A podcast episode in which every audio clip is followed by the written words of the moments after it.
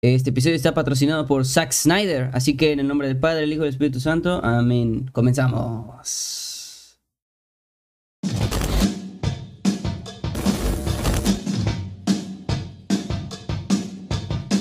Hola, me llamo Sujail Pastor, pero algunos me conocen como Redlock.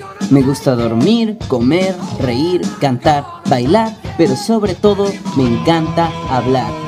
Bienvenidos a mi espacio personal. Esto es Poco Podcast.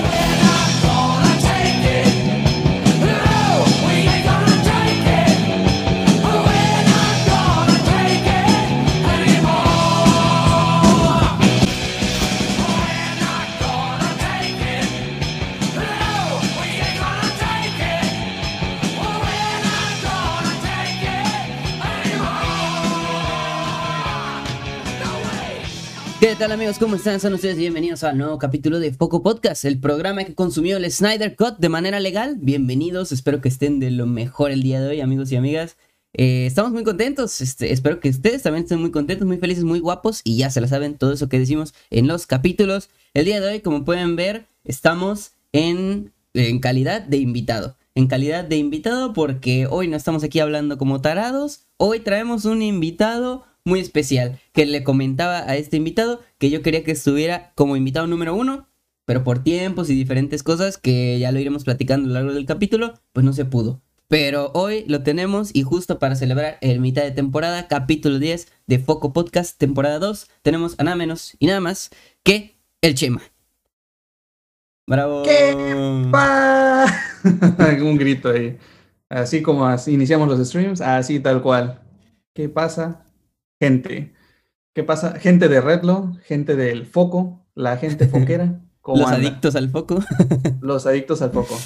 Déjame decirle, jovenazo, que, que yo soy adicto al foco, ¿eh? ¿Sí? Yo, la verdad, yo, la verdad, soy un foquito de hueso colorado desde primer capítulo hasta ahorita. Vamos así a tope, ¿eh? Así que si sí. se pone ahí un poquito coquetón, ahí le saco una referencia de sus mismos, de sus mismos capítulos. Sí. Espero ahí que la gente también de, de la radio sea foquera también, sea foco sí, de corazón y sí. de hueso colorado, y ya hayan visto los anteriores que no se estén transmitiendo, o no sé si ya se transmitieron todos, pero en verdad mm. muchísimas gracias por haberme invitado, jovenazo. Sí, y claro. andamos. Es coincidido las lunas. Exacto, y se alinearon los planetas porque como les digo, este, este capítulo yo lo traigo planeando en el, desde el segundo uno que nació Foco Podcast, dije el Chema.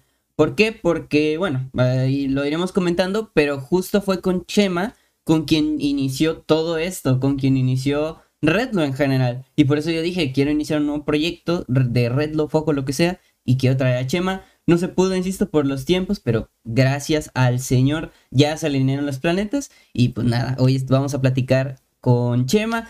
Pero para aquel despistado que diga, pero ¿quién es Chema? Para aquel de, que no conozca a Chema JLSK, que nos platique.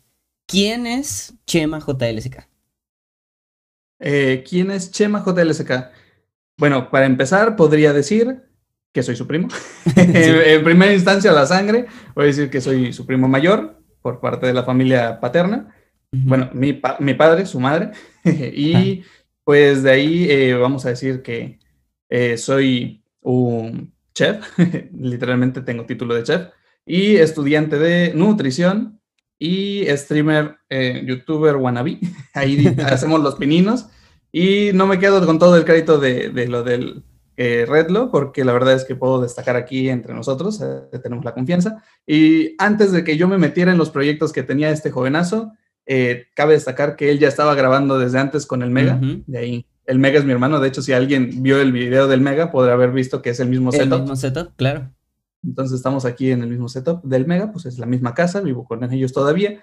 Y pues de la nada, pues ese es el Chema, el que se integró a lo que ya venía haciendo Redlo con el Mega. Y pues sí, ayudé yo creo que en su momento al jovenazo a sacar su primer video. Claro. En, en, un nuevo, creo que era un nuevo canal, ¿verdad? En sí, sí, porque... Eh, bueno, en, en, teoría, para vamos a comenzar por ahí, yéndonos un poquito por ahí en los inicios de, de todo esto como lo platicamos en el, en el podcast con Mega, platicamos el antes, ¿no? El cómo fue todo antes de, de, llegar con usted a decirle, pues no sé, me gustaría que nos ayudara porque tenían la cámara y algunas ideas y obviamente al verlo mayor, pues decíamos, pues él sabe más que nosotros, que éramos dos chiquillos de 12, 13 años, que muy poco sabíamos de todo este mundillo, ¿no?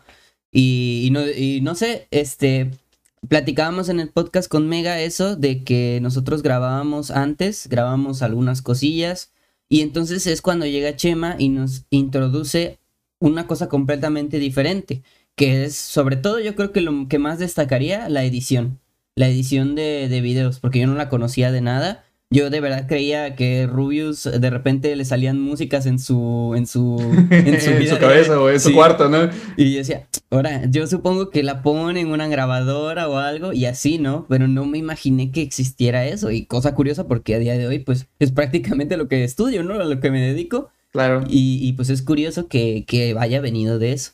Pero sí, em, como, les, como les decía, lo platicamos en el podcast con el Mega pero hasta el punto en donde llegamos con Chema. ¿Usted cómo ve el, esa, situación? ¿Cómo ve el antes de...? Porque como dice, no, no solamente fue que no es mérito mío ni tampoco me, de Mega solo, sino mm, de los tres yo creo que juntos creamos pues eso, ¿no? El, todavía no hacíamos videos en YouTube, respondiendo ya a la pregunta, pero hacíamos videos para Facebook, el Mega y yo, en la página de Facebook de Redlo, que, que ahí, por ahí debe andar. Pero este, ahí hacíamos los videos. perdida. Sí, sí, por ahí anda. Pero en el YouTube, en, de hecho ahí hay varios videos todavía de los primeros que hacíamos, pero en YouTube todavía no. Entonces creamos el canal de YouTube, Red Lucario, que por cierto, por ahí deben dar también, ese sí perdido, porque a alguien del staff de Redlo se le olvidó la contraseña de ese canal y ahí se quedó. Me acuerdo ese día todo triste. Sí, no. y, que la contraseña que no es que no, no sé por qué no creas una nueva cuenta y así como no se podía agarrar el mismo nombre, creo, ¿no? O algo así. Que no, sí, igual, pero, o sea, el mismo nombre y todo, pero pues ahora ya había un canal, hay un canal de YouTube con un video mío de, de, de años y que está ahí en la red y pues nada, ahí está abandonado. Ahí está, ahí está perdido en el mar, en el sea of the internet, ¿no? Sí, no en, el mar del internet, ahí hay un video del Seguro lo están, lo están vendiendo ahí a un muy buen precio. Uh, a ver quién lo encuentra ahí. Ese va a ser un reto para, para los foqueros, a ver si encuentran ese canal y le dan ahí también suscribirse. Si le encuentran... Ya cuando se acuerde Red, lo, si, si encuentra la, contraseña igual y se la recupera y ya será el canal secundario. Bueno, tercero, ¿no? es el tercero. Cuarto diría yo porque está por ahí otro, el Decay, donde subíamos otro podcast pero bueno, ya esas son otras historias. El punto es eso, ¿no? ¿Cómo, cómo, cómo ve usted esa situación? O sea, porque yo creo que nuestro punto de vista del Mega y yo, lo platicamos ese día, era de, tenemos a, en mi caso mi primo y en su caso su hermano, que, que es mayor, que, que, sabe un poquito más, tiene su computadora, una cámara de fotografía, etcétera. Y, pero nosotros lo vemos así desde un punto de vista quizá más infantil, ¿no? Porque pues teníamos 13, 14 años. En ese entonces pues usted tenía que, creo que a mi edad, 19, 20, quizá un poquito más. Ajá. Más o menos. No, como 19. Son 16, 16, no, 17, ¿no? Si ustedes tenían 13, yo tenía 13, 16, 17, 18, 19, 19 años. 19, Ajá, mi 19. Edad. y, y obviamente pues yo no veo las cosas como las veía hace 5 años. Pero entonces, eh, hace, bueno, hace seis, que ya Redlo ya seis años, no manches. Pero. Entonces, ese es el punto. O sea, cómo un Chema de 19 años ve ese momento en el que llega su hermano y su primo a decirle: Queremos ser youtubers. ¿Cómo, cómo lo ve Chema? Voy a decirles aquí, rompiendo, rompiendo esa, esa, esa, infancia, ese sueñito, nunca me dijeron, la verdad es que yo en algún punto de la vida, digo, al ser mayor no siempre se convivió tanto, o sea, sí convivimos, pero en ese momento lo que yo creo que esa era su semillita de ellos dos, de lo que querían hacer, no, no estaba yo en esos planes, obviamente, tal vez por que pensaron que, que iba a ser algo de, ah, de juego de niños, igual y no se lo propusieron en verdad tan a fondo ni me lo compartieron. Y yo me inmiscuí, o sea, me acuerdo que él se venía a quedar, el jovenazo se venía a quedar a la casa a dormir, y pues era porque venía a jugar o venía a convivir, y de la nada pues se quedaba de un día para el otro y ya con la misma eh, venía mi tía a recogerlo. Pero en ese transcurso, en alguna noche, me acuerdo que yo me inmiscuí, o sea, fue así como que, ah, ¿qué están haciendo? ¿No? Así como que me llama la atención de que, pues, aparte de que jugaran, decía qué era lo que, lo que intentaban hacer o qué era lo que hacían. Ya alguna vez había visto en alguna computadora, quiero decir ahí, eh, de mi abuela que tenía unos videos del jovenazo, haciendo creo que un famosísimo review del Super Smash Bros. de 3D, si no mal recuerdo. Uf, uf, uf.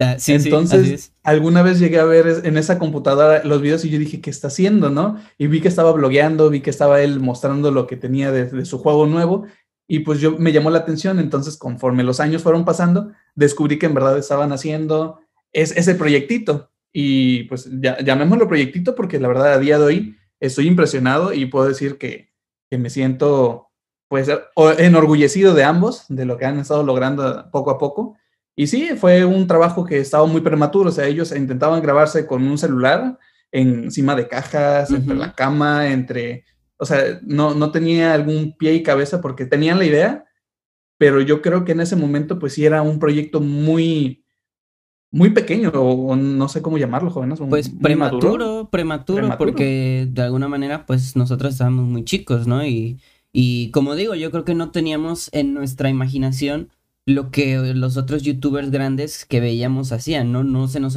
pasaba por la cabeza que tenían un tripié, que tenían una cámara, que tenían un, un, edición de video, todo eso que no hicimos en ese momento, ¿no? En ese momento no. Pues sí, era un proyecto yo creo que prematuro, por así decirlo. Un proyecto en, sus primeras instancias. Entonces, eh, cuando yo llego a, entrar ahí a lo que viene siendo su hábitat de, de Redlo, o no todavía ¿Todavía no tenía nombre? Ya tenía nombre. Mm, sí, Red Lucario. Red, Lucario, Ciertamente. Entonces yo vengo con una, cámara de, fotografía, porque yo en verdad pues me dediqué en algún punto a trabajar con un videógrafo de bodas de aquí de, la ciudad. Entonces, pues como yo trabajaba en bodas y él en algún punto me enseñó lo que era el trabajo de edición, pues me metí nada más así como de, de esas multitareas que llegan a ser yo creo que pues todos en su vida, ¿no? No nada más te dedicas a lo que estudias y ya. Muchas personas pues se dedican a, hacer diferentes trabajos. Uno de ellos fue pues hacer videos de, bodas. Entonces veía lo que era la edición, me adiestró un poquito en cómo era y qué programa era el que usaba. Y pues yo en algún punto lo descargué, me puse a, hacer una planeación muy aparte de, de también hacer como si fuera una grabación de eventos y tomar fotografía tenía la cámara recién nueva y me acuerdo haber agarrado al jovenazo como conejillo de indias. O sea, aparte de que ya los veía ellos con su proyecto prematuro, agarré la cámara ese día y les dije así como, los ayudo, o sea, me, me, meto y así como que, pues, si quieres, así como que, sí, sí, sí, es que estamos haciendo algo, ¿no? Y así como que, ah, bueno, vamos a ver.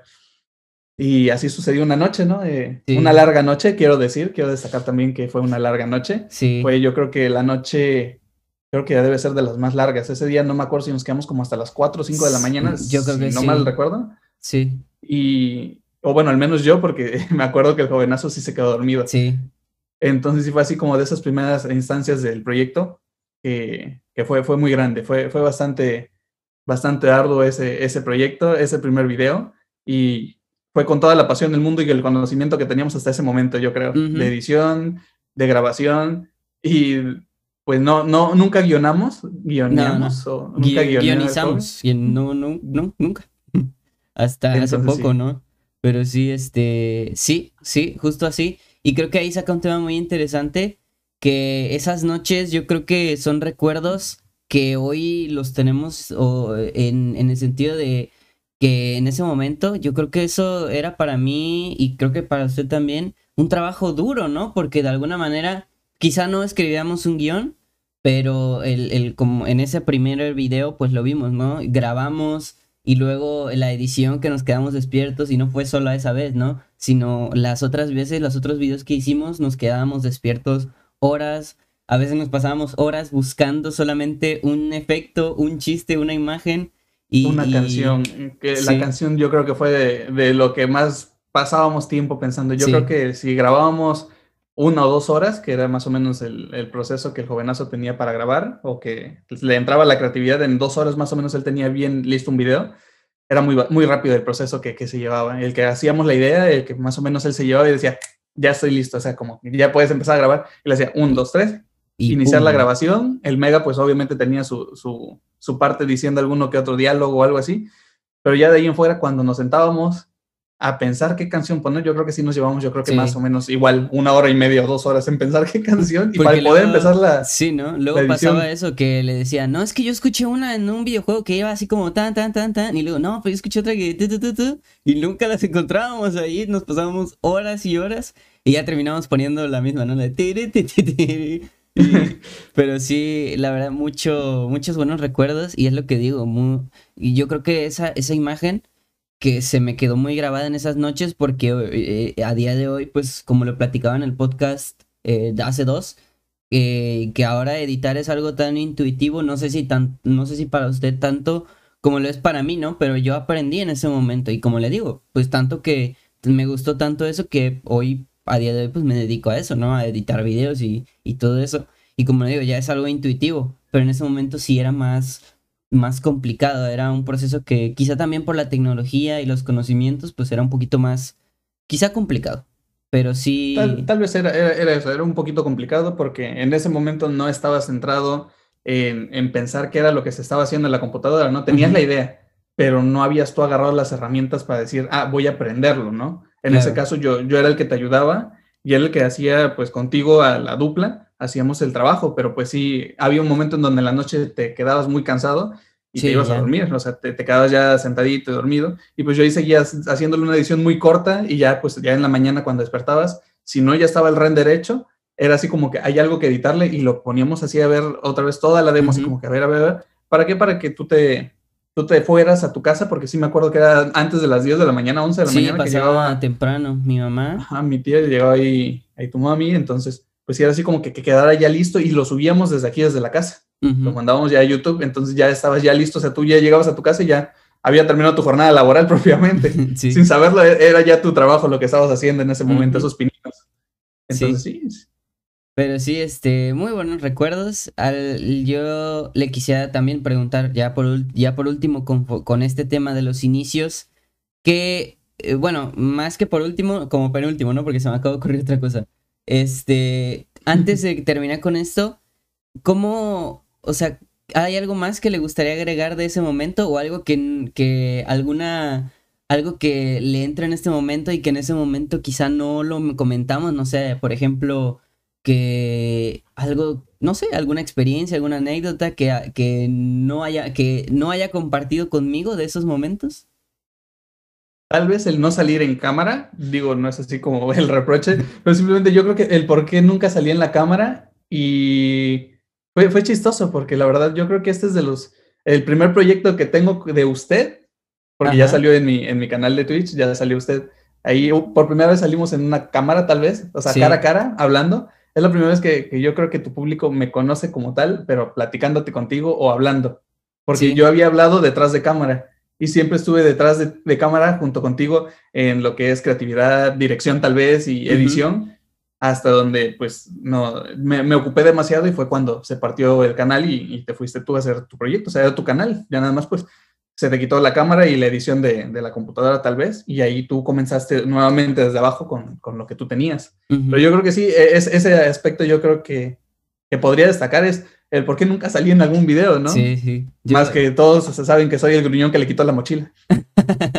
sí, justo eso iba a decir que, eh, que justo me pongo a pensar esas cosas, ¿no? Que tanto Mega como, como el Chema son los que salieron desde el día uno en Redlo y, y no habían salido, o no había salido ni yo con ellos ni ellos conmigo en cámara hasta, hasta ahorita, hasta este año, porque la primera vez que salí con Mega en una cámara, bueno, aparte del, del reto de la, del agua, o sea, cuando escupimos el agua. Ajá. Pero, del reto del agua. Pero ahí estábamos escupiendo, ¿no? Y riéndonos, o sea, no era una plática, no era un blog ni nada por el estilo. y la primera vez fue en un stream del Mega, y ya después en el, en el podcast con el Mega. Y lo mismo aquí, en un stream suyo, y luego aquí en el, en el podcast. Y es bien curioso porque es lo que digo, ni el, ni el Mega salía y, y, como el Mega en algún momento me dijo, no, pues yo estoy atrás y yo hablo desde atrás, yo asumí que, que, que, que o sea, que, ah, pues si Mega no quiere salir, pues, pues yo creo que Chema tampoco. Pero nunca había pensado que, que en algún momento, pues igual, y hubiera estado padre, ¿no? Un video con, si hacía videos con otras personas, ¿por qué no con ustedes dos, no? O sea, ¿por qué no uno todos juntos? Es lo que no... pudimos, pudimos hacer un proyecto desde el inicio y no, no nos dimos cuenta, o sea, cada quien estuvo en tal vez en su show y hasta, pues hasta, este, es este eso, o sea, este, muy prematuro, yo creo, se debe a eso, al, a, lo prematuro que estaba en ese momento el proyecto y, y, pues todo lo que conllevaba, ¿no? Que la edición y todo eso, que, que ya era muy aparte. Pero ahora bien, ya para terminar este tema, usted que, que vio en los principios de esto, eh, de Redlo, me gustaría preguntarle cómo ha visto, desde su muy particular punto de vista, la evolución no solo de, de Redlo como proyecto y no mía como persona, sino también qué, qué aprendió, qué, o sea, la pregunta sería, ¿cómo ve que evolucionó Redlo en el sentido de si bien o para mal? O, y en, en otro sentido, ¿qué aprendió el Chema de Redlo? ¿Qué aprendió de Redlo la experiencia, no de mí, ¿no? De la experiencia de, de hacer el canal y editar las noches de edición, de grabar y todo eso. Ok, ok. Eh, me gustó mucho el nombre de la experiencia de Redlo. Eso yo creo que lo tendría que patentar. Y yo creo que de la experiencia de Redlo, así englobado, eh, puedo destacar que eh, me siento, le digo, orgulloso de lo que ha logrado, tanto personal como por marca. Ha sido un viaje bastante largo. Digo, ya con estos seis años, yo creo que todavía le faltarían muchísimos más. Y siempre le desearé lo mejor. Ha cambiado, yo creo que de bien, a una etapa en donde fue muy difícil, no quiero decir para mal, sino fue muy difícil para usted en su vida personal. De ahí volvió a retomar su confianza que tenía y pues yo creo que va bastante bien, o sea, ya ahorita que está un poquito más enfocado, yo creo que dirían ya con los años, ya teniendo yo creo que ahorita su misma edad y está un poquito más centrado en lo que está haciendo, eh, yo creo que va bastante bien. Es el proceso de, de iniciar algo o el mismo de la vida, o sea, no, son pensamientos muy diferentes que tienes desde que eres muy joven hasta este punto en donde empiezas ya una madurez, que empiezas ya a saber qué es lo que es el trabajo, que empiezas a saber qué es lo que quieres, qué proyectos son los que te vas a enfocar, a qué darle tiempo, a qué no darle tiempo, a qué darle más importancia que otras cosas. Y yo creo que la experiencia de Redlo eh, ha sido bastante buena desde un inicio que fue muy joven y se puede notar en los videos cómo es la diversión, cómo es el ser apasionado y el ser pues dirían algunos, ¿no? Muy novato desde un inicio, ahorita que ya hay una estructura un poquito más grande. Eh, puedo destacar que me gustó muchísimo ahorita de los videos de Galaxia Roja que tiene. Tengo ahí unos muy específicos que he dicho, la verdad es que me ha gustado cómo los ha estructurado, me ha gustado cómo los ha llevado y pues eso es lo en general, o sea, eso es lo que puedo destacar y que puedo decir, ha cambiado obviamente para bien, yo creo que en la vida pues siempre vamos a ir por mejorar, sí hay veces que pues tal vez no sea tan fácil el llevar a cabo algo, pero de todas maneras el centrarse y el no desistir es yo creo que algo que, que lo caracteriza, el ser pues enfocado y pues yo, yo, yo en lo personal, ¿qué es lo que me llevo del de, Redlo? ¿Qué es lo que me llevo del jovenazo mismo? Yo creo que aparte de la edición y aparte de las herramientas de trabajo, eh, ha sido yo creo que la seguridad puedo destacarle que la seguridad es algo que, que, ha sido, que me ha fortalecido el verlo y el ver que se apasiona por lo que hace. Entonces, poco a poco también yo he ido desarrollándome, obviamente. Lo, pues, como le digo, lo he apoyado hasta el más mínimo detalle y le he dicho, pues, también su retroalimentación. Y de la misma forma, pues, me he planteado yo qué es lo que yo hago para, para mí, ¿no? O sea, el, ahorita en lo que llevamos del canal o del Twitch, sí fue difícil yo ponerme frente a una cámara, ¿no? Porque yo no había estado en la cámara frente a usted o junto a usted, entonces el ponerme frente a una cámara fue algo difícil y yo creo que esa seguridad que yo veía que usted se ponía frente a la cámara fue lo que yo pude retomar de esas noches y decir, nada más yo puse una cámara y un tripié y le dije, te voy a grabar. Y él dijo, bueno, tronaba los dedos y decía, va, ya estoy. Y yo así como, bueno, no es tan difícil. La verdad es que es cuestión de seguridad y de Puedes ser tú mismo. Y práctica también, porque pueden sí, ser uno mismo, y pero obviamente con, yo creo que uno se acostumbra, ¿no? Uno se acostumbra a la misma cámara, porque eh, quizá con el tiempo pues ya es menos difícil, pero sí, hablar en público en general, ya sea frente a una cámara o hablar en público es uno de los miedos más comunes en la gente. Entonces, sí, yo, yo, yo creo que sí es algo, algo, pues sí, que muy complicado a veces para, para muchas personas, ¿no? Sí, sí, es, algo que no es natural, o sea, no, no creo que nadie esté preparado para que llegues con una cámara y te apuntes enfrente de, de ti, o sea, tu cara, tu rostro, y pues tengas que ver así como a un lente y decir, ¿qué digo? ¿Qué hago? Entonces, sí es algo que se lleva con la práctica, pero pues de la nada, eh, pues es, es, ser uno mismo, ¿no? O sea, es sentirse seguro consigo mismo. Yo siento, le digo, me llevo esa experiencia de esas noches, es la seguridad que usted brinda el ponerse frente a la cámara y empezar a hablar y simplemente ser usted. Decir, bueno, hola, ¿qué tal gente? Yo soy Reto. Eso es yo creo que algo algo eh, inconmensurable yo para mí. Sí, yo estoy muy de acuerdo. Y pues nada, yo la verdad también aprendí muchas cosas al Chema. Creo que yo sin esa experiencia, por eso siempre digo que, que Redlo fue algo enorme en, el, o sea, en los inicios, porque yo creo que sin esa experiencia, sobre todo la edición, es lo que principalmente me llevaría del lado creativo quizá del asunto.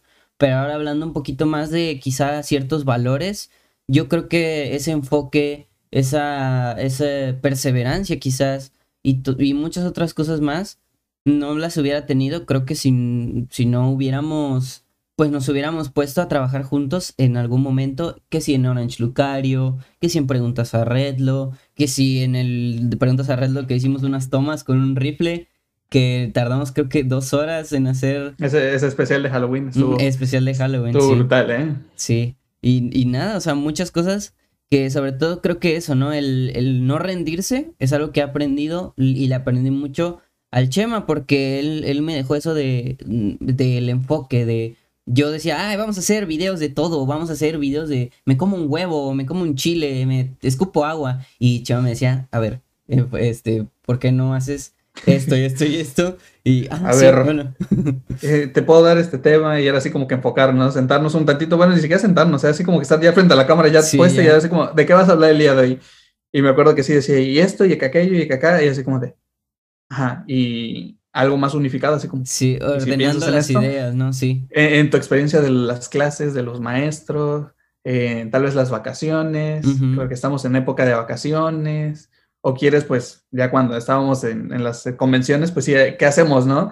y vas y, pues pregúntale quién es, cómo es, qué hace, a qué se dedica y qué promocionan para que pues a usted también lo conozcan y se vaya haciendo sus medios, ¿no? Claro. O sea, así como que un poquito más el, el sentar qué era lo que él quería hacer.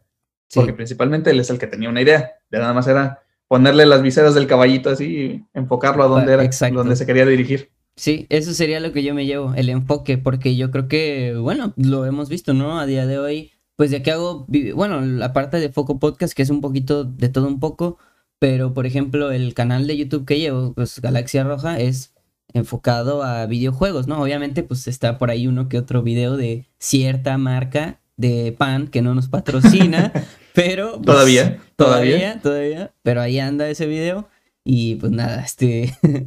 Pero sí, eh, el enfoque, creo que eso es lo que me llevo y se lo agradezco al Chema, ¿no? De aquí públicamente y ya se lo he dicho otras veces, que el enfoque es, muy importante también para ustedes. Los que están el, el red se enfoca y yo enfoco. buena, buena, no me no, no, no, no, lo esperaba. Pero sí, este, nada, yo es un tema bien padre y, de verdad creo que aprendimos somos muchas cosas que a día de hoy aplicamos en nuestros rubros, ¿no? Ya sea en los streams, en, en, todo eso. Y justo pasando a los streams, que quisiera preguntarle su experiencia, o sea, porque ya hemos hablado varias veces, o sea, no quisiera ser repetitivo con el tema de los streams, ya he traído a varios streamers que han hablado de streams. Y, y, y pero personalmente quisiera saber la experiencia de Chema JLSK como streamer cómo ha sido, altas y bajas, si le ha gustado. Porque yo me acuerdo también que fue Chema el que me presentó a Twitch en algún momento, antes de que todos empezáramos en Twitch. Y fue hasta creo que el año pasado donde ya lo agarramos un poquito, o bueno, al menos yo, le agarré un poquito más el cariño a Twitch. Pero, pero sí, ¿cuál es su experiencia? ¿Le, ¿Le gusta? ¿No le gusta? Yo creo que sí le gusta, ¿no? sí, sí, sí, me gusta. Eh, mi experiencia en Twitch como Chema JLSK bueno, de ley Chema JLSK es, es mi, mis siglas para casi todo lo que, lo que yo tengo en proyectos y todo, o sea, simplemente es Chema JLSK en todas las redes sociales. Y ya en, en Twitch, lo que a mí eh, destaco de nuevamente es de que fue el Mega. O sea, fíjese que yo no fui el que vi Twitch, el que me lo mostró fue el Mega. Y fue hace como dos años, creo, tres años, no me acuerdo ahorita precisamente la fecha. Y él, porque pues de igual forma que a usted le gustan muchos youtubers, y habían ciertos personajes que creo que se estaban emigrando a Twitch. Entonces, cuando ellos emigran a Twitch y él se descarga la plataforma y vio que ahí era una plataforma para trabajar, pero jugando y viendo pues lo que es el stream, ¿no? O sea, es transmitir en vivo, en vez de hacerlo en un video corto y de edición, era pues transmitirlo en vivo. Entonces, cuando él me lo presenta y también jalamos al jovenazo en su momento, fue así como que, ah, mira, fíjate que esto es lo que íbamos empezando a hacer el Mega y yo. Fue o es un proyecto que me ha gustado mucho. A mí en lo personal le digo, sí fue algo difícil para empezarlo porque eh, el prestarme hacia una cámara o el voltear a ver y platicar aquí así con personas, nunca lo había planteado yo. O sea, yo la verdad me había quedado con el buen sabor de boca de lo que usted vino haciendo y hasta ahí. O sea, yo no, la verdad en los medios no me pensaba como tal. Digo, yo creo que no muchas personas se plantean como usted así desde un inicio, a decir yo quiero ir a hacer algo de medios, o sea, algo en multimedios, algo que esté subido en una página de internet y que pueda cualquier persona ir a ver, ¿no? En este caso, pues sí ha sido un proceso tanto de aprendizaje, tanto de confianza, de mesura, de dedicación. Yo hice mi canal hace como, le digo, como hace dos, tres años que me presentó el medio del proyecto. Eh, empezamos yo creo que con las, las consolas. Las consolas tenían de la Play 4, tenía ahí la opción del share. Entonces, con el botón de transmitir, podíamos transmitir ya sea a YouTube o a Twitch. Y pues como tenía la, la, la, opción de Twitch, y les menciono, es en donde estamos ahorita residiendo en esa plataforma, sí es así como que un proceso que yo no, no, calculaba, o sea, la verdad es que yo me pensaba tal vez jugando dos, tres jueguillos y era, era algo que no, no, no sabía cómo iba a resultar, no sabía cómo, cómo me iba a ver en ese momento. Empecé sin cámara, empezamos pues transmitiendo varios jueguitos ahí que tenía en ese momento y, pues sí, me ha gustado bastante. Hasta el día de hoy sigo transmitiendo. Tengo ahí el proyecto del canal en donde he sacado los clips de todos los videos y, bueno, de cada transmisión. Y pues la verdad es que ahí, ahí voy poco a poco. Sí, yo, yo sí lo reconozco eso al Chema y es algo que de sí, porque yo he visto a muchos luego en mi chat, porque yo tengo la sección de Redline You que es para ayudar a la gente y bueno, ya, ya la conocen aquí en el podcast. Pero el punto es ese, o sea, yo he visto a muchas personas que, ay, es que llevo dos semanas haciendo stream y solo tengo dos followers, ¿qué hago? Ayuda. Yo le reconozco mucho al Chema, que hace un trabajo muy fuerte, o sea, eh, el hecho de streamear, ahí no acaba el trabajo, sino que se pone a sacarle los clips, se pone, yo creo que a ver, ve el stream completo, supongo. Eh, y eh, parte y parte, sí ah, me pongo a ver el stream completo pero entre que adelanto 30 segundos, retraso 10, o sea, sí voy viendo el stream full ah, stream si es que tiene stream completo. Sí, sí, sí, es, por sentarme a ver las dos horas, tres horas que transmito. Tengo ahorita pendiente uno de 10 horas, entonces a ver cómo. No, ahí sí va a ser de mi bendición, la verdad. Yo, yo a veces hago eso, pero para, para los que, para el red lo fuera de contexto. Y, y hago y me, me da, a veces, muchas veces me da pereza buscar ahí el, la parte en la que dije algo y por eso les digo ya en mi chat, hoy saquen clip, saquen clip y ya eh, ahí lo sacan ellos para ya no sacarlo yo. Ahí reconozco que es parte de mi flojera. Pero el Chema, si, síganlo en su Instagram, que es igual, ChemaJLSK, ¿no? No, el Instagram de los clips, si es que quieren ir a ver el contenido del canal, es el, así, E-L, ah, el Chema JLSK. Ya de ahí todo lo demás sigue siendo Chema JLSK en su mayoría, menos TikTok. Ahí, me perdí igual la, la, cuenta y ahí soy diferente. Eh, ¿Cuál es el TikTok? Se llama J, León SK, creo que es. O sea, J León. También. No, pero sí, este, e, e, es un trabajo muy duro porque eso digo, ¿cómo le hará? Se pondrá a ver su stream completo y le va a sacar los clips, nada más de imaginarlo ya. Digo, yo no lo haría, pero no porque no sea una buena táctica, ni mucho menos, sino porque, porque a mí me daría flojera, pero es algo muy padre y luego veo ahí en, sus, en los clips que tiene buenos likes, luego los publica en TikTok, igual buenas visitas, etcétera. Y nada, yo sí le reconozco ese, ese arduo trabajo, ese arduo trabajo, diría yo. Y a veces, es bastante arduo. Sí, a veces hasta me daba flojera sacar los clips del mismo podcast que dura una hora a lo mucho. Y no, yo no me imagino, la verdad, es un arduo trabajo. Y vayan a, vayan a seguirlo, que, que ahí sube los, los clips. Y luego ahí yo me, luego me voy viendo, le digo que en la cuenta de Redlo, o sea, no en la mía personal, sino en la cuenta de Instagram, como sigo a muy pocas personas, luego veo que hay un día en específico que se pone a subirlos y ya fue como... Subo, como de 30, 40, 40 clips o hasta más, los que me ponga el límite de Instagram. De hecho, solamente por eso no subo todos porque Instagram me pone un límite, ya un momento en donde me, me, notifica como si fuera spam, literalmente, pues hago spam de mi propio pues, canal, pues pero es mi contenido, entonces llega un momento en donde me dicen, hey, ya hasta aquí llegas de tu, tope, tu tope de 50, 60, 70 publicaciones de Instagram y párale. Y yo así como, espera, pero ¿por qué? y ya no me dejan poner, de hecho, lo único que no me dejan es poner la, la descripción, porque como pongo hashtags, yo creo que los nota como si fueran spam de todos los hashtags. Entonces me dice, alto ahí, si quieres sube el video, pero pues no le puedo poner descripción ni nada. Entonces no me sirve. Sí, ¿no? Y ahí paro. Ahí no lo encuentran. Claro, claro. No, qué loco, sí. le digo, yo ahí luego veo, ah, ya subió uno y vi hace cuatro minutos y ya. Ya sé que ese es el día en el que sube los clips y ya me pongo a bajar y me van saliendo todos, ¿no? Porque le digo, no sigo a muchas cuentas con la de Redlo, con la otra cuenta. Pero sí, la verdad, vayan a seguirlo, arduo trabajo y nada, se lo reconozco muchísimo. Y, pues nada, yo creo que pasando un poquito a, otro tema, me gustaría hablar brevemente también de, de un tema curioso. Ahorita que se presentó, justo dijo que es chef por título.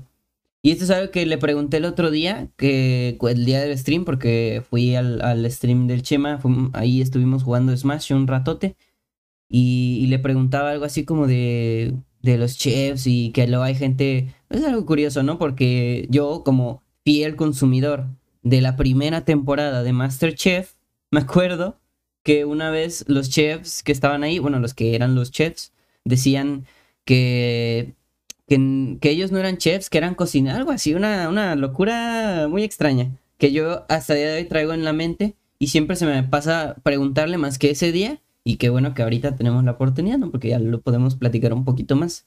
El, para los que no sepan, pues ya lo dijo este Chema, estudia nutrición y tiene, es chef por título y, pues es chef. Y no sé, cómo me gustaría... y me gustaría que explicara un poquito más eso porque ¿Cuál es la diferencia de chef, cocinero y todos esos que, no sé cuáles son? La verdad, que igual y nada más son esos dos y estoy eh, confundiendo todo. Pero sí esa diferencia y por qué a ciertas personas no les gusta que les digan chef o por qué a ciertas personas no les parece que a otras personas les digan chef. Me, no sé si me explico. Sí, sí, sí, sí. Mire, desde el punto personal, puedo decirle que en mi experiencia, el ser chef, lo único que te distingue son dos cosas o bien estudiaste gastronomía o algo afín de, de, la cocina y tienes algún papel que te avala como cocinero, o sea, que te avala como un verdadero gastrónomo, o dos, que tienes el puesto necesario para ser chef. O sea, el que es el chef es el jefe de la cocina, o sea, es el que está a cargo de las compras, del menú, del personal, dentro de un área de cocina. Entonces, ya sean cualquiera de esas dos, son los que en verdad merecerían tal vez que les digan chef. Y digo tal vez porque Ahí viene la parte laboral o la parte del personal. Hay cocineros que dado pues a que no tuvieron para estudiar o no pudieron estudiar o simplemente aprendieron desde, desde lo que es un ser un lavaplatos, crecieron con un, un, tipo distinto de enseñanzas en la cocina. Se nota eh, a ras de como una vieja cocina y una nueva cocina. La vieja cocina pues es empírica, Muchos no estudiaban gastronomía, eran cocineros de corazón, de te enseño las recetas, aprendes las técnicas y se van dando con libros, con enseñanzas y no era como una carrera como tal. De hecho, se les llaman oficios, como carpintero, como plomero. El chef o el gastrónomo no era, no era un estudio, era un oficio. A lo cual muchos de esos viejos eh, cocineros siempre fue ese, esa disputa del que no se dijeran como chef. ¿Por qué? Porque el único que era el chef eran, pues yo creo que en su momento eran franceses, que tenían pues la alta cocina, que ellos son los padres de la, de la alta cocina, y el chef encargado pues es principalmente el jefe de la cocina, o sea, el jefe. Todos los demás pues a raíz de que algunos eran muy ególatras y les dices es que chef, chef, y dicen chef nada más el que manda. Yo creo que de ahí viene mucho el ser egoísta de, no, pues es que yo no soy chef, yo la verdad no me las doy de chef, ¿no? Muchos dicen. Y es así como que, pues bueno, de ahí depende de cada quien cómo se tome. Le digo, en experiencias, hay cocinas en las cuales estuve y aunque no tuviéramos un rango, aunque yo hubiera sido un practicante o un cocinero eh, de primera, o sea, bueno, de, los últimos, ¿no? En ingresar al personal, eh, se llevaba mucho con la, solidaridad y el equipo. Me enseñaron mucho a hacer en equipo, pues, eh, un equipo muy unido a lo que iba. Entonces, ellos mismos se decían en halago o en forma de dirigirse, se decían chef. Entonces no había así como que una forma de, que sintieras que uno era más que el otro, que uno fuera el, jefe del área y el otro no, y el otro era el jefe de la cocina, que es el que manda, ¿no? Así como que para ponerlos en contexto tal vez rápido, existen diferentes puestos, si es que no me equivoco, algún cocinero, algún gastrónomo que escuche aquí el Foco Podcast, van desde los lavaplatos hacia los practicantes, hacia los eh, cocineros B, se les llama cocineros B a los que son los que están aprendiendo de un jefe de partida, que son los cocineros A.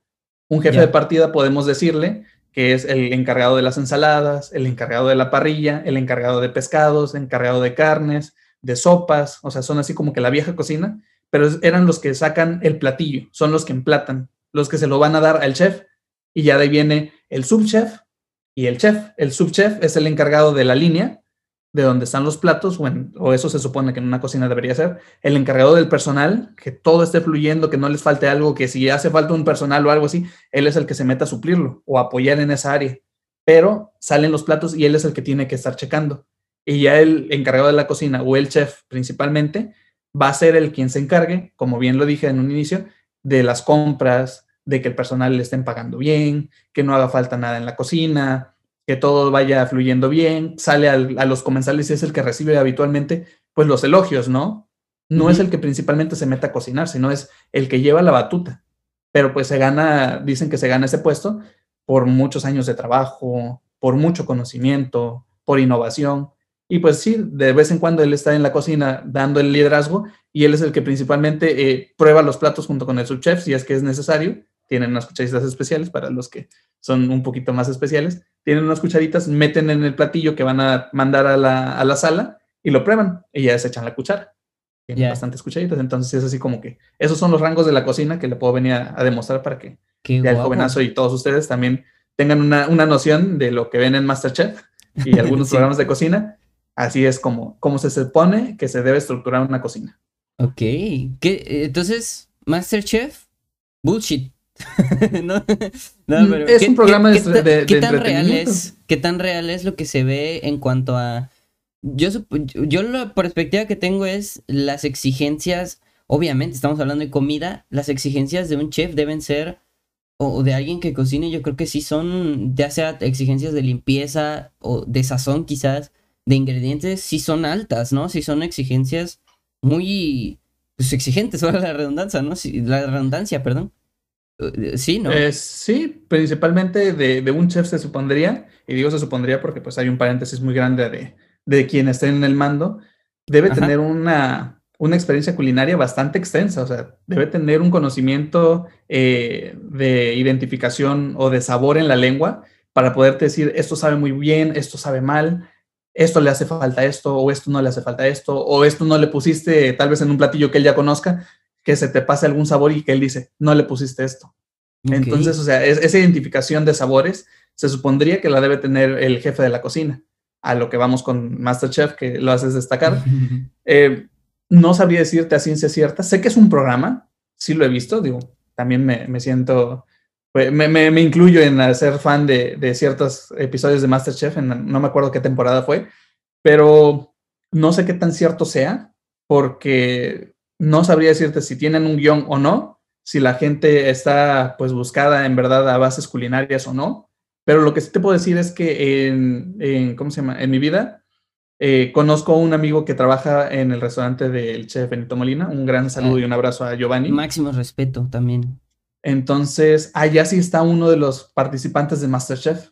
Entonces, no creo que sea tan falso de la situación. Sí deben conocer tal vez o conocen a base de de las pruebas o tal vez del examen que les hacen para entrar y si encuentran algún, tal vez algún diamantito o alguna estrellita por ahí que puedan pulir, yo creo que sí la adoptan. O sea, sí conozco ahí dos o tres personas que han ido a los restaurantes de alguno de los chefs, tanto de la chef Betty como del chef Herrera, como del chef Benito, en los cuales pues se centraron y dijeron, ah, esta persona sirve para mi personal y se la llevaron. Y ahí estuvieron pues en sus cocinas. Digo, no, los, no tengo el gusto de conocerlos, pero al menos que ahorita tengo a él que está allá en, Manzanilla. Sí, sí, estaba ahí, creo que se llamaba Eric Méndez, creo que se llama el, uno de lentes. En una de las temporadas salió un mm, chico de lentes que hacía repostería muy padre. Y la verdad es que ahí estuvo. Entonces yo digo, no es tan falso el que, ah, son gente ordinaria que no sabe cocinar y nada más le hacen ahí el show, ¿no? Al parecer sí es gente que sabe cocinar o que tiene algún dote gastronómico y que tiene la oportunidad tal vez de incluirse a alguna de las plantillas de ellos. Entonces estaría muy padre. Si tuviera que trabajar para uno de los chefs, ¿para cuál sería? De los ¿De Masterchef? sí, sí, sí. No sé, estoy entre Benito Molina o tal vez el Chef Herrera. Cualquiera de los dos me, me, me mentaría, yo creo que hasta por donde no. Pero tal vez, tal vez, tal vez, por ser yo creo que menos agresivo, el Chef Benito. Se me hace que el Chef Herrera sí te la mienta de gratis. O sea, en cualquier oportunidad que tiene, yo creo que es mano dura. El Chef Benito como que sea un poquito más tranquilo, a menos que lo agarres molesto. Yo creo que ya una vez que lo agarres molesto, ya, ahí, ahí valió el asunto. Se acabó el amigo Benito. Entonces sí, me iría a Manzanillo, allá Baja California.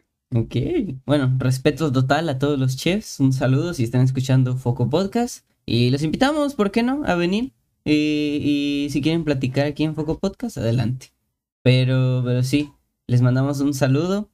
Y pues nada, yo creo que retomando, cambiando de tema, retomando un poquito esto de streamers, youtubers y, todo eso, ya eh, eh, para finalizar con los temas. Ahí, ahorita acaba de salir el día de hoy que se está grabando esto, el documental de Willy Rex, que hizo en colaboración con Domino's Pizza. Que pues Willy Rex, si no lo, con, si no lo conoce usted, persona que está escuchando esto, pues eh, una de dos, tiene usted más de 50, 60 o 70 años. Y número dos, pues simplemente no lo conoce y estuvo en coma desde hace probablemente 40 años igual. Pero. más o menos como unos 10, ¿no? Que es lo que tiene su canal. Yo creo que. Unos 10, 15, 15 años que ahí está. 15. Pero que tampoco conozca YouTube ni nada. O sea, acaba de despertar hoy y no conoce YouTube ni a Willy Rex por, por consecuencia. Ni la internet. O sea, sí no, no, no, conoce YouTube, pero si su familiar, su, su nieto, su hijo eh, le puso Foco Podcast, bienvenido, ¿no? Bienvenido. Bienvenido al mundo. bienvenido. bienvenido a la pandemia. Qué triste. Tocó mal lugar, mal lugar para, para despertar. Qué, triste que está usted despertando de un coma y está en Foco Podcast. Podría estar viendo a Willy Rex, por ejemplo. Willy Rex es una de las grandes figuras del internet. Yo creo, si no es que en cuanto a hispano, junto a muy, o sea, de las personas que se pasaron internet, como Germán Garmendia, Fernán Flo y Rubius, bueno, en general el grupito de, de ellos. Y, Willy Rex es una, yo creo que de los grandes exponentes de YouTube España. Si no es que el exponente más grande junto a, junto a Rubius y probablemente, no sé, Vegeta. Pero sí, sacó su documental y estaba viendo los primeros minutos y hablan de eso, de eso muy curioso, que es el estigma que se tiene con las personas que hacen contenido en Internet. Lo digo porque pues nosotros dos nos, nos dedicamos de alguna manera, quizá no como Willy Rex, de una manera un poquito más, más chica, bastante más chica a crear contenido en Internet. Pero de todos modos, hay un estigma muy grande. Y esto le pregunto porque creo que el, en, todo caso es algo que nos pasó con Internet, pero también algo que no, sé si a usted también, pero nos pasó en nuestra vida diaria. ¿A qué me refiero?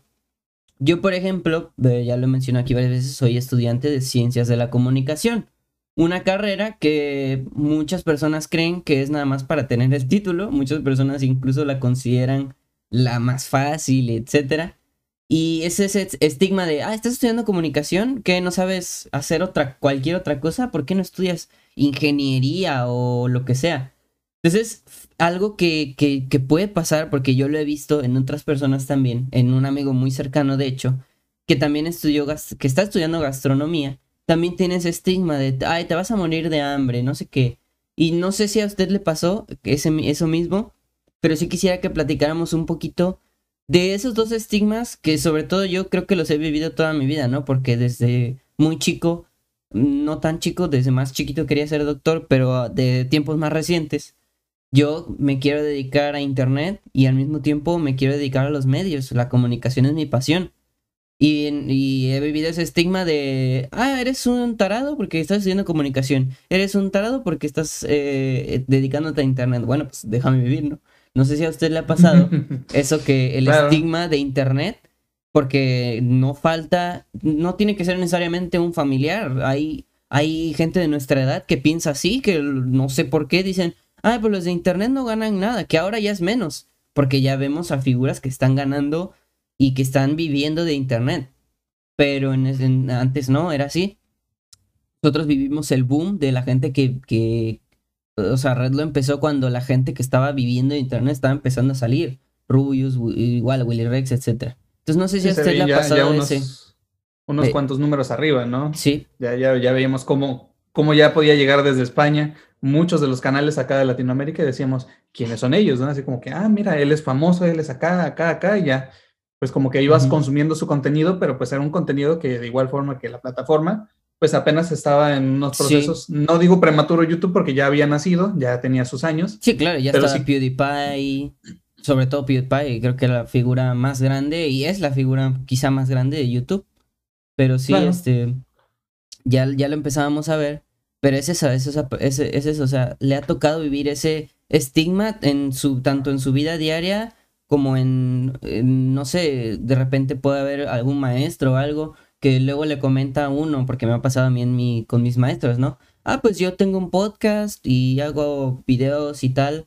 O sea, me preguntan, ¿cuál es tu experiencia con edición de audio, con edición de video? Ah, pues hago esto y esto. Ah, tú eres de esos, los, YouTube, los youtuberos que nada más hacen no sé, como que ese no es discriminación porque al final mm, no, o sea, que piensen lo que quieran, ¿no?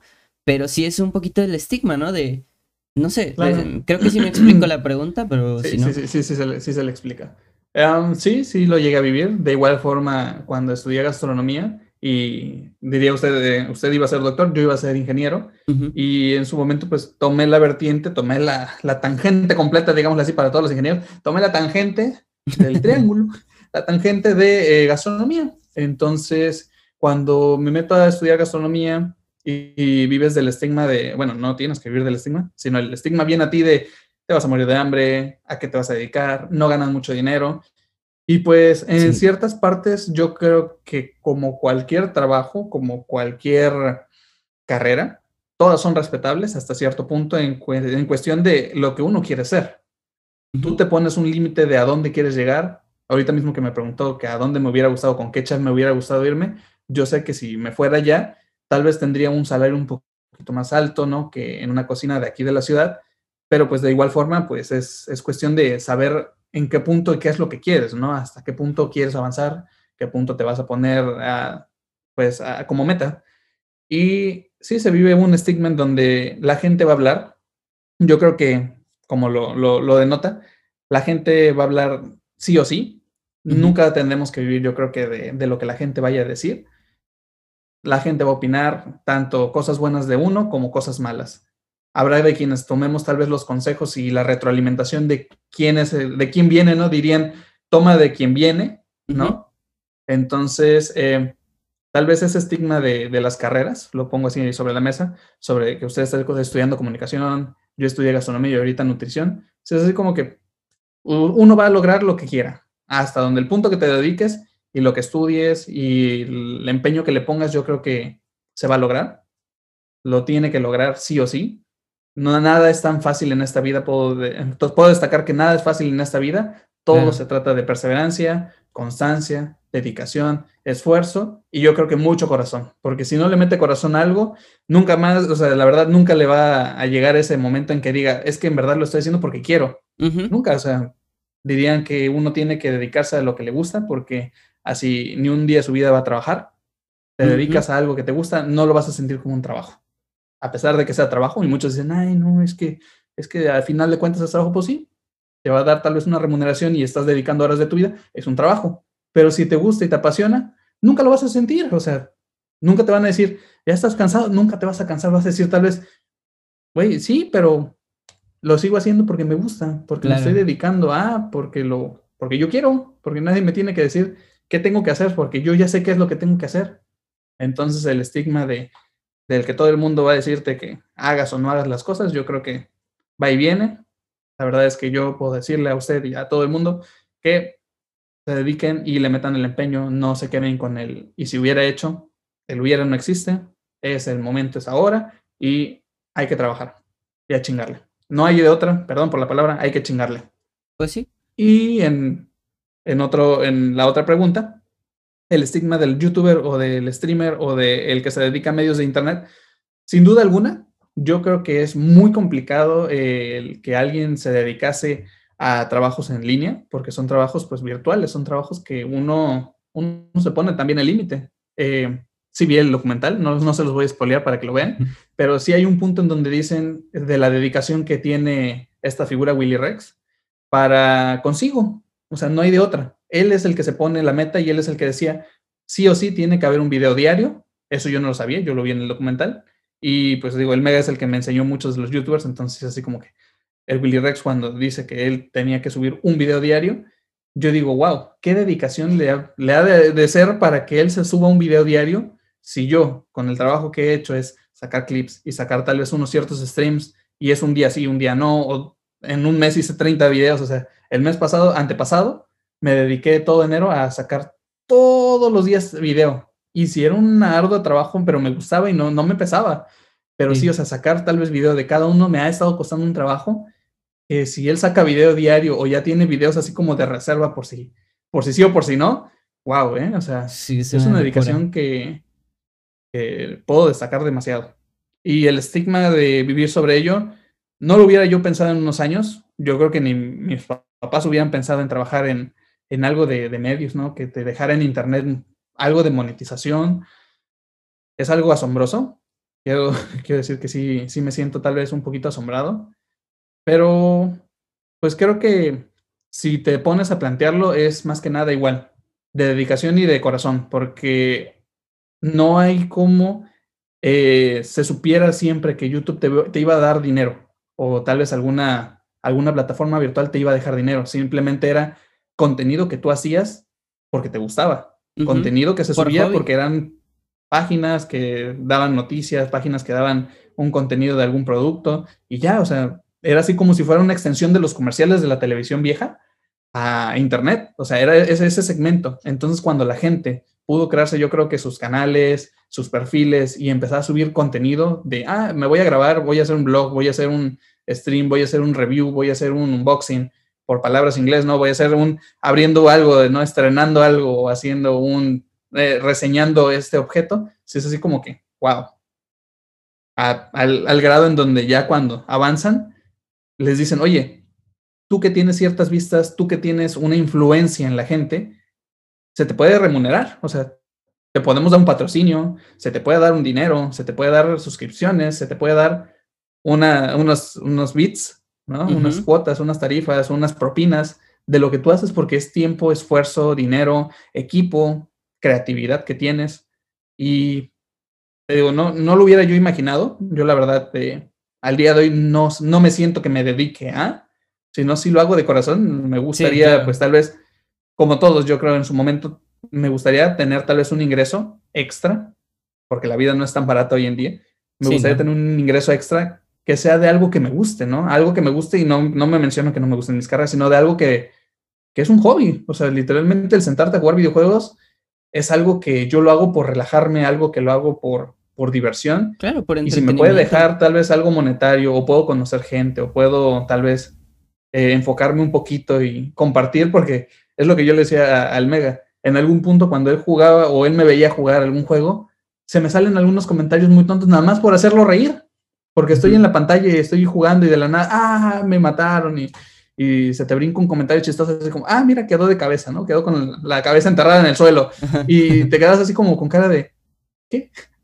te da tantita risa, pero ¿por qué? Porque lo estás viendo. Entonces, el que eh, uno se pueda dedicar, tal vez en este caso a la plataforma Twitch, que es en la que me dedico, sí fue algo que ya hacía, ya hacía en presencial, ya hacía en persona con mi hermano, y dije, ¿y si lo transmito? ¿Y si se puede transmitir?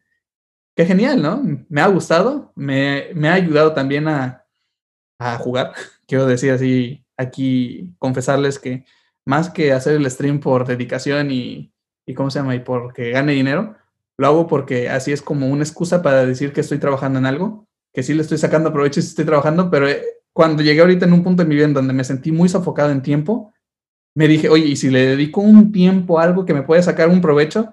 Y así como que dedícale dos, tres horas a un juego y es así como, puedo estar divirtiéndome jugando, o sea, ya es algo que le dedico un tiempo específico y todavía puedo hacer que gente venga y en el canal ya me han llegado a, a ver suscriptores y han donado bastante gente también. O sea, es, es, algo que no me lo esperaba. O sea, les gusta el contenido, les gusta estar conmigo pasándoles el chido y se los agradezco a todos. O sea, sí. la neta es que sí, sí es algo que, que fue un estigma y yo creo que poco a poco, pues, como le digo, yo creo que de igual forma que en Ratatouille decían, cualquiera puede cocinar, yo creo que cualquiera puede hacer contenido. Ojo, que no todo el contenido es bueno, quiero aclararlo, ni todo el contenido es de calidad.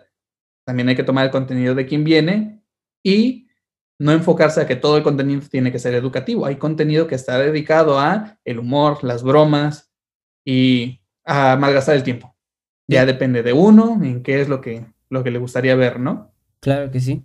Entonces sí, el que todos, todos tenemos algo que comunicar. Yo en algún punto con mi carrera de gastronomía nunca llegué a pensar venir y platicarte un poco de la cocina, que es algo que me apasiona. No lo enfoco tanto porque todavía tengo mis proyectos muy tempranos y no los he aventado. Desde hace muchísimo tiempo ahí los tengo parados, pero sí es algo que me han dicho, retoma la cocina como entretenimiento y la gente vendrá. Y me gustaría, pero pues ahorita me estoy dedicando tal vez al juego y en otros trabajos y en la escuela y no he tenido ese tiempo. Entonces, es así como que cualquiera puede venir a decirte de qué se dedica, cuáles son sus pasiones, y yo creo que todos tenemos ese, ese don de ser escuchados por alguien tal vez. Una mínima persona tal vez puede ser que te escuche y que le guste lo que digas y que te pueda seguir, ¿no? En redes sociales, pues es más fácil que te sigan, que digan, ah, no, pues él es fulano de tal. Y me gusta, me gusta lo que hace. Sí, estoy muy de acuerdo ahí. Y como siempre hemos dicho, creo que lo tenemos muy marcado, ¿no? De mientras una persona esté escuchando, viendo, lo que sea, comentando, incluso, ya con eso basta. Ya con una persona, al menos ya es una conversación. Y ya si son 3, 4, 11, 12, 200, 300, las que sea, pues ya son más, ¿no? Y qué mejor. Pero sí. Claro, como, como yo lo digo ahí también en los streams. La verdad es que haya uno, dos, tres, o hasta he tenido hasta cero eh, no importa las personas que sean, con que haya una persona que le guste, si está entretenido viendo y no está comentando, tampoco es algo que me influya tanto. O sea, yo lo hago porque me gusta, porque me apasiona, porque me estoy divirtiendo. Y ya poco a poco hay personas que han ido llegando y han estado platicando o vienen y están ahí en el chat o simplemente he tenido hasta conocidos y amigos que me han dicho, estoy ahí contigo, perdón por no comentar, pero es que estoy tan centrado en lo que estás jugando y en lo que estás diciendo que, o sea, es un entretenimiento y yo le digo, claro. no pasa nada, o sea, si tú estás, qué chido. Y si lo viste en repetición, también, qué chido. O sea, no necesito que estés ahí constante tal vez diciéndome, hey, mírame, hey, aquí estoy, hey, haz esto. Porque la verdad es que yo estoy jugando, si quieres convivir, convivo contigo en el chat, pero de igual forma, con que a una persona le guste el contenido, yo creo que es más que suficiente. Sí. Y aún más que yo siento que esa persona no tiene que ser alguien externo, sino tú mismo es el que te tiene que gustar tu contenido. A mí me gusta mi contenido cuando hago mis videos, aunque tenga dos vistas, me gusta. Entonces yo, conforme lo voy subiendo y como me va gustando, no hay nada más que decir. O sea, la verdad es que me siento, me siento agradecido conmigo mismo y pleno para decir, me gusta mi contenido y ya quien guste subirse al contenido y verlo y, y abrazarlo y decir, ah, estuvo bueno, no estuvo tan bueno, pero la verdad es que entre tú, ya muy de ellos. Ok, sí. Pero bueno, ¿qué le parece si pasamos a la última parte de este podcast, que son las preguntas específicas? En estas preguntas específicas tenemos una lista de 10, pero solo hacemos la mitad para, obviamente, dependiendo también del invitado, etcétera. Y pues son preguntas muy específicas, muy concretas, que probablemente las respuestas no lo sean, ¿no? O sea, totalmente diferentes. Pero ya vamos a ver qué tal. Voy a ir sacando las preguntas. Y pues nada, Vamos a ir primero con la primera pregunta, obviamente, que sería algo que recomiende, que haya visto últimamente, que, que, quisiera recomendarle al público en este momento. Algo que recomiende, tal vez en cuestión de, bueno, en algo de medios, eh, en entretenimiento, en películas, el, el Zack Snyder Scott, ¿no? Ok, sí. Snyder Scott. Eh, la Liga de la Justicia está bastante buena se la recomiendo 10 de 10. Por favor, véanla las 4 horas sentados. O sea, no vean un cachito y otro cachito. No es una serie, es una película completa. Si van a verla, tómense el tiempo necesario para verla. Entonces, es bastante entretenida, bastante jugosa si les ¿eh? gusta DC. Muy buena. Entonces, esa es la que se las puedo recomendar. Como bien decía el jovenazo, hoy se estrenó tal vez el de Willy Rex. La verdad es que está bastante bonito el documental. Tal vez si no conocen nada del mundo, pues igual y les da igual. Pero si conoces tal vez tantito a las imágenes que son tal vez el Rubius, si has escuchado un Talibay o un Fargan, también es algún buen entretenimiento para, para decir, ah, bueno, mira, ellos están haciendo eso y de ahí viene el estigma que preguntaba el jovenazo. Claro. Y como a mí me gustan los cómics, puedo recomendarles que ahorita recientemente estoy leyendo, estoy terminando el de Crisis Infinite, no, el de la Guerra Secreta, el de Secret Wars. Ok. Es un tomo deluxe de Marvel, pasta dura, bastante denso, pero me está gustando. O sea, la verdad es que es una lectura algo pesada, pero es divertido, me gusta. Me veo a los, los orígenes de Marvel y es en donde sale por primera vez el traje alienígena de, de Spider-Man. Me gusta. Spider-Man. Entonces, por eso también lo estoy destacando. Me gustó mucho. Ok, muy bien. Eh, vamos con la siguiente pregunta que sería, ¿cuál es su momento favorito del día? De un día común y corriente, ¿cuál mo- su momento que más le gusta? Mi momento que más me gusta, tal vez es el de eh, el anochecer. Mi momento favorito yo creo que es entre las 5 de la tarde hasta las 10, 12 de la noche. O sea, ese, ese entre, entre el mediodía y la noche. Sí, porque no es de noche madrugada, sino es de la tarde ya cuando se pone la puesta de sol. Ese es yo creo que las mejores horas. Siento que es la hora de- del relax, es la hora en donde ya se acabó la jornada laboral o se acabó la mañanita, que es como que no, no siempre aprovechas una mañana y la noche pues principalmente o es para dormir de pleno o en mi caso ahorita estoy trabajando, entonces sí es así como que el mediodía entre las 5 a las 8 de la noche sí siento que es el momento en donde más me puedo relajar. Es así como que el relax, Ok, donde cenas, donde ves algo, juegas algo. Muy rico ese, ese horario. Ok, ok, muy bien. Em, vamos con el siguiente que sería... eh, ok, ese está interesante. Si tuviera una máquina del tiempo, ¿viajaría al pasado a cambiar algo? Eh, muy buena, ¿no? Ah, perdón, eh, ahí terminado, pero pensé que iba a decir Sí. al pasado o al futuro. y Yo me quedé, No, no, estaba esperando el, el- el remate del futuro, perdón. ¿Regresaría a cambiar algo al pasado? Yo creo que no. Ojo, tal vez si yo tuviera una máquina en el tiempo o una máquina del tiempo, tal vez si la rompería. Sería chistoso, ¿no? Por no querer cambiar nada, porque creo que muchas series y muchas películas nos han enseñado Que vagamente lo que nada. podría suceder, de qué es lo que hacemos, pero realmente eh, si se ponen a estudiar y se ponen a leer, creo que no es nada de lo que nos plantean en las películas y pues no sé, digo, si tuviera una máquina del tiempo, debe ser muy, muy cañón, porque en algún punto debe haber, no sé, no sé, o sea, es algo que me vuela la cabeza, porque si yo tuviera una máquina del tiempo, ¿cómo sabría que es del tiempo, no? Tengo que usarla Ajá. tengo que hacer pruebas para mandar algo al pasado, ver cómo regresa, ¿no? Entonces, si esa cosa sucede, muy viajado ahí yo y con todo lo de las series y eso, es así como que, ¿cómo sé que en ese punto la pude fabricar, ¿no? Tal vez en algún otro momento, no sé, esa máquina ya estaba predestinada a aparecer, ¿no? O sea, en algún punto tiene que haber algo que, que me haga hacerla para saber qué es del tiempo y Claro. usarla para ver qué pedo. Entonces, no regresaría al pasado, pero sería muy curioso tenerla para decir qué es lo que se haría, ¿no? Entonces se iría al futuro, por ejemplo. No, porque Ah. no estaría escrito. Si yo me voy, no, no aparecería tal vez en el futuro y algo, algo sería muy cañón el hacerlo, ¿no? Es que sí, Si está te bien vas- complicado ese tema. Porque Es, es muy complicado porque si te vas, quedas ausente en, en ese, en esos tiempos que tú te vas. Entonces, ¿qué sucede? Pasa un futuro en donde no existes. Y si regresas, tienes el momento en donde, ¿qué sucede? ¿Por qué? Porque ya no regresas, se supone que al mismo pasado, porque ya te fuiste. Y si regresas al mismo momento, en el mismo momento exacto, tú te estás yendo. Entonces hay un ciclo ahí. Entonces, Sí, volver al O- o- futuro nos dejó malas enseñanzas en general. La verdad, entonces, no sé, si tuviera una máquina del tiempo, tal vez la, la usaría para pasear, ¿no? ok, para... Si es que es un carro y si, si es una máquina estacionaria, pues tal vez la, la aprecie y la vea así como. no sé. Bueno. Diría que chingón, sí, se- no, no, no, era, no era cocinero y nutriólogo, qué pedo. ¿De dónde Sí, salió pero esto? bueno. Pues la siguiente sería, ojo, ¿cómo se llamaría la película de la vida del Chema? ¿Cómo se llamaría? La película, película de la o sea, vida la película Chema. de su vida. ¿Cómo se llamaría mi película? Oye, esa esa es un- una buena pregunta. Yo creo que se llamaría. Tal vez ególatramente. Este soy yo. Ok. Muy Así, buen tal cual. nombre. Muy, muy concreto. Muy derecho. Y yo la vería.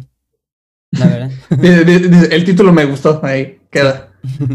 Rompiendo en taquillas. This is me. Este soy yo. Así. en Le- inglés también suena muy bien. Y en España sería Las flipantes aventuras del Chema. Pues Dice, sí. este soy. Este sois yo. Jolines soy yo.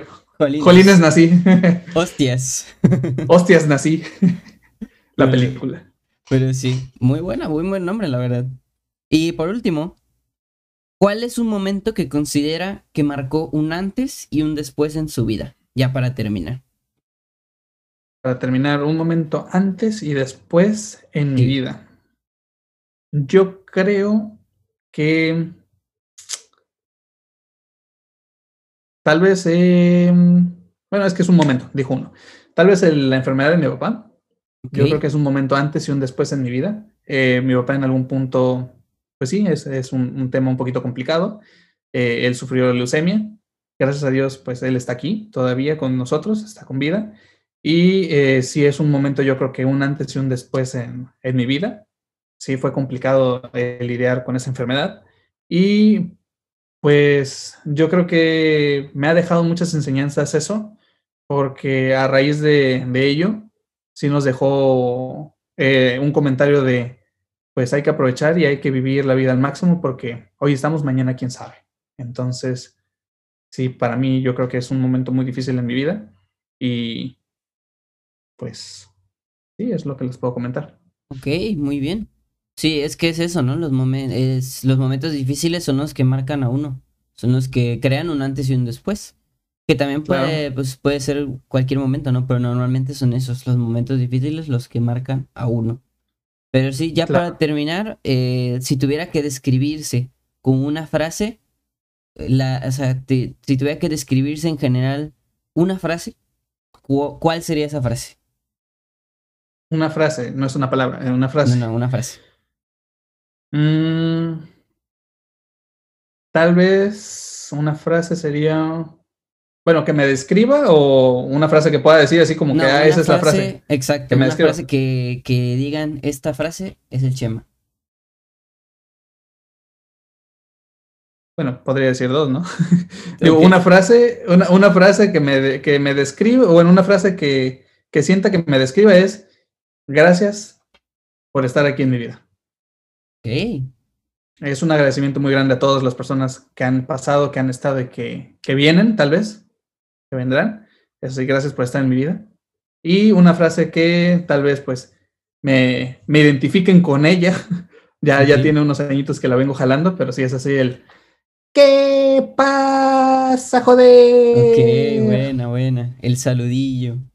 Es el saludillo ya. Ok, muy bien.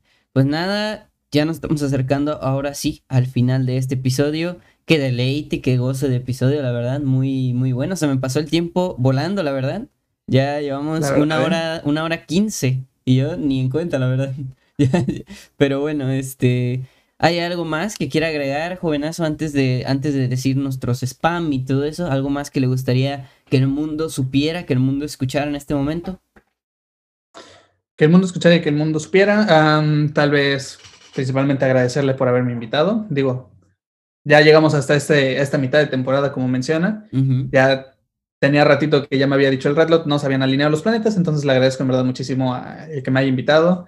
Es un gran honor, es un gran cariño el que le tengo a este jovenazo. Siempre yo me voy a indicar con él como el jovenazo, entonces es así como que algo que, que le agradezco, que tal vez para todos ustedes que están escuchando, Sonará chistoso y sonará hippie, pero en verdad vivan su vida, disfruten cada momento que tienen, dedíquense a lo que les gusta, enfóquense. Lo que vayan a hacer, diría, diría en experiencias de, o en vivencias de mi mamá y aquellas enseñanzas, es, aunque te dediques a ser el barrendero, el barrendero de la calle, de limpia pública, sin ofenderlo, sé el mejor barrendero de la limpia pública que pueda haber. sí. Dedícate y haz de de tu trabajo o de lo que te vayas a dedicar, lo mejor. Siempre saca el 120%, 150%, el 200% de tu potencial, porque eso es lo único que va a destacar de tu persona. Y no nada más por las empresas, ¿no? Porque podemos hablar de empresas muy, muy alargado, pero como mensajes así motivacionales, enfócate en lo que te guste, dedícate a algo que te guste. y, y no hay más. Vale, vale, muy buena. Y entonces, pues nada, yo creo que lo que podríamos agregar ya para terminar, ¿Dónde lo podemos seguir, jovenazo? ¿Dónde podemos encontrarlo en las redes sociales? Wow, en todas las redes sociales. son, son varios, pero sí tenemos, a ver, tenemos Facebook, Instagram, Twitter, eh, TikTok, YouTube, Twitch. Todos, toda la mayoría, o bueno, la gran mayoría son como el Chema JLSK, a excepción de TikTok, que es Chema J León SK. Okay. Ahí está mi cuenta con varios videos. Y en eh, Instagram tengo el segundo Instagram como el Chema JLSK. el Chema JLSK. Y tal vez si quieren ahí agregarle a, Facebook y a Instagram, tengo NutriChefma. Ahí tal vez esté subiendo raramente o tal vez tarde o temprano algunas cosillas. Pero en todo lo demás son Chema JLSK. Y como siempre les digo en mis streams, yo soy el que las manejo todas las redes sociales. Así que si van, mandan un mensaje o quieren mandar ahí un. Ah, no me gustó, no me gustó tu participación en el podcast. Ahí yo se los voy a responder personalmente y les voy a decir, ¿sabes qué? Te mando un fuerte abrazo, carnal. Ok, ok. Eh, o pueden comentar aquí, no me gustó la participación y ahí yo les voy a responder, pues cómeme la pinga, ¿no es cierto? si, no les gustó, dejen su like, así apoyan a, nada, no, absolutamente nada, pero... pero bueno, sí, al canal, al, canal. al canal. sí. Pero bueno, gente, em, ya saben que es un honor para mí, este jovenazo que se haya pasado para acá, que haya aceptado la invitación, le digo que este episodio lo traía ya en mente desde el día uno, ya lo quería hacer desde el principio y qué bueno que se pudo hacer. Em, yo creo que dentro de poco tiempo, pues ya vienen las segundas vueltas, eh, no en esta temporada, pero en las que vienen ya van a regresar a ciertos invitados, no, no todos, porque pues por problemas de agenda y entre otras cosas, ¿no? Pero sí algunos invitados van a regresar y pues va a estar emocionante. Esperemos verlo en un futuro por ahí. Y en uno que otro proyecto, ya sabe que acá en, eh, de, nuestra parte, acá en Redlo, pues tenemos un montón de proyectillos por ahí. Y, pues eso.